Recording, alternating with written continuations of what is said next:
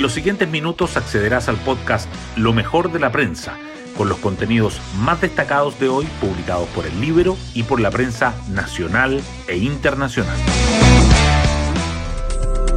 Muy buenos días, ¿cómo están? Soy Pía Orellana y hoy es miércoles 26 de abril del 2023. En la madrugada del martes se vivieron momentos de terror en comunas de las regiones del Biobío, la Araucanía y los Ríos, que fueron escenario de una seguidilla de atentados incendiarios. La ministra del Interior, Carolina Toá, los calificó de muy graves y aparentemente coordinados. En el libro, el gobernador de la Araucanía, Luciano Rivas, señala, cuando estos grupos dejan pancartas alusivas a la ley Naín Retamal, no necesitamos mayores pruebas de que buscan desestabilizar la democracia en nuestro país. Sin duda será uno de los temas que la oposición pretende abordar en la interpelación a la ministra Toá que será presentada hoy en el Congreso. Hoy destacamos de la prensa los jefes de bancada de Chile Vamos y los parlamentarios del sector que integran la Comisión de Seguridad elaboraron un documento con 12 argumentos para impulsar una interpelación contra la ministra del Interior, Carolina Toá. Acusan que la jefa de gabinete no apoya lo suficiente a carabineros y que no hay plan para combatir el terrorismo, entre otras cosas. La iniciativa, que también es apoyada por diputados ex Partido de la Gente, se votaría este miércoles en la Cámara. CERVEL corrige asignación de locales de votación de 7.569 electores. El presidente del Consejo Directivo, Andrés Tagle, expuso ante la Comisión de Gobierno de la Cámara sobre reclamos de electores asignados a locales de votación alejados de sus domicilios. Informó de la corrección y pidió disculpas por las molestias que esto haya podido ocasionar. Reconoció que desconocen si hay más personas afectadas y dijo que ya no hay tiempo para más correcciones. Polémica con Cast y otros episodios nublaron el debut de Elizalde. El regreso del ex senador Álvaro Elizalde al Congreso, ahora como titular de las Express, estuvo marcado por la discusión con el senador Felipe Cast, presidente de la Comisión de Seguridad del Senado. La oposición le propinó algunas pequeñas derrotas al gobierno entre lunes y martes. Algunos parlamentarios de derecho admitieron con picardía que era una suerte de bautizo al nuevo ministro.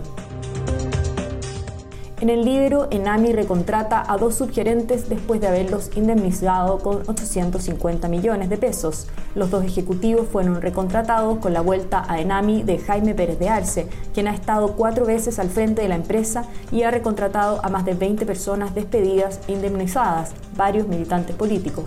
El año pasado la empresa tuvo pérdidas por 78 millones de dólares. Crisis en la frontera norte. Los migrantes esperan hace más de 10 días para cruzar a Perú. En medio de la polémica por las imágenes emitidas por un programa de televisión peruano que denunció que militares chilenos muestran a extranjeros el camino a Tacna, ayer un grupo de migrantes bloqueó la Panamericana Sur para exigir su ingreso al país del norte. Aportes de empresas públicas al fisco caen mientras capitalizaciones se triplican. Según datos de la Dirección de Presupuestos, los recursos fiscales provenientes de las firmas estatales bajaron 43,9% en 2022, liderados por el retroceso de 52% en los traspasos de Codelco. En cambio, los desembolsos del fisco a estas compañías subieron en un 205%. Consejo de Defensa del Estado estudia antecedentes sobre el rol de Hasler en sí caso Sierra Bella.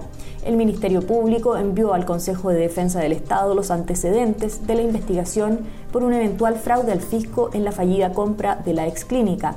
Además, estudiará el rol de la alcaldesa de Santiago, Iracy Hasler, y de todo el Consejo Municipal en las negociaciones advierten sobre efectos de sexto retiro desde las AFP.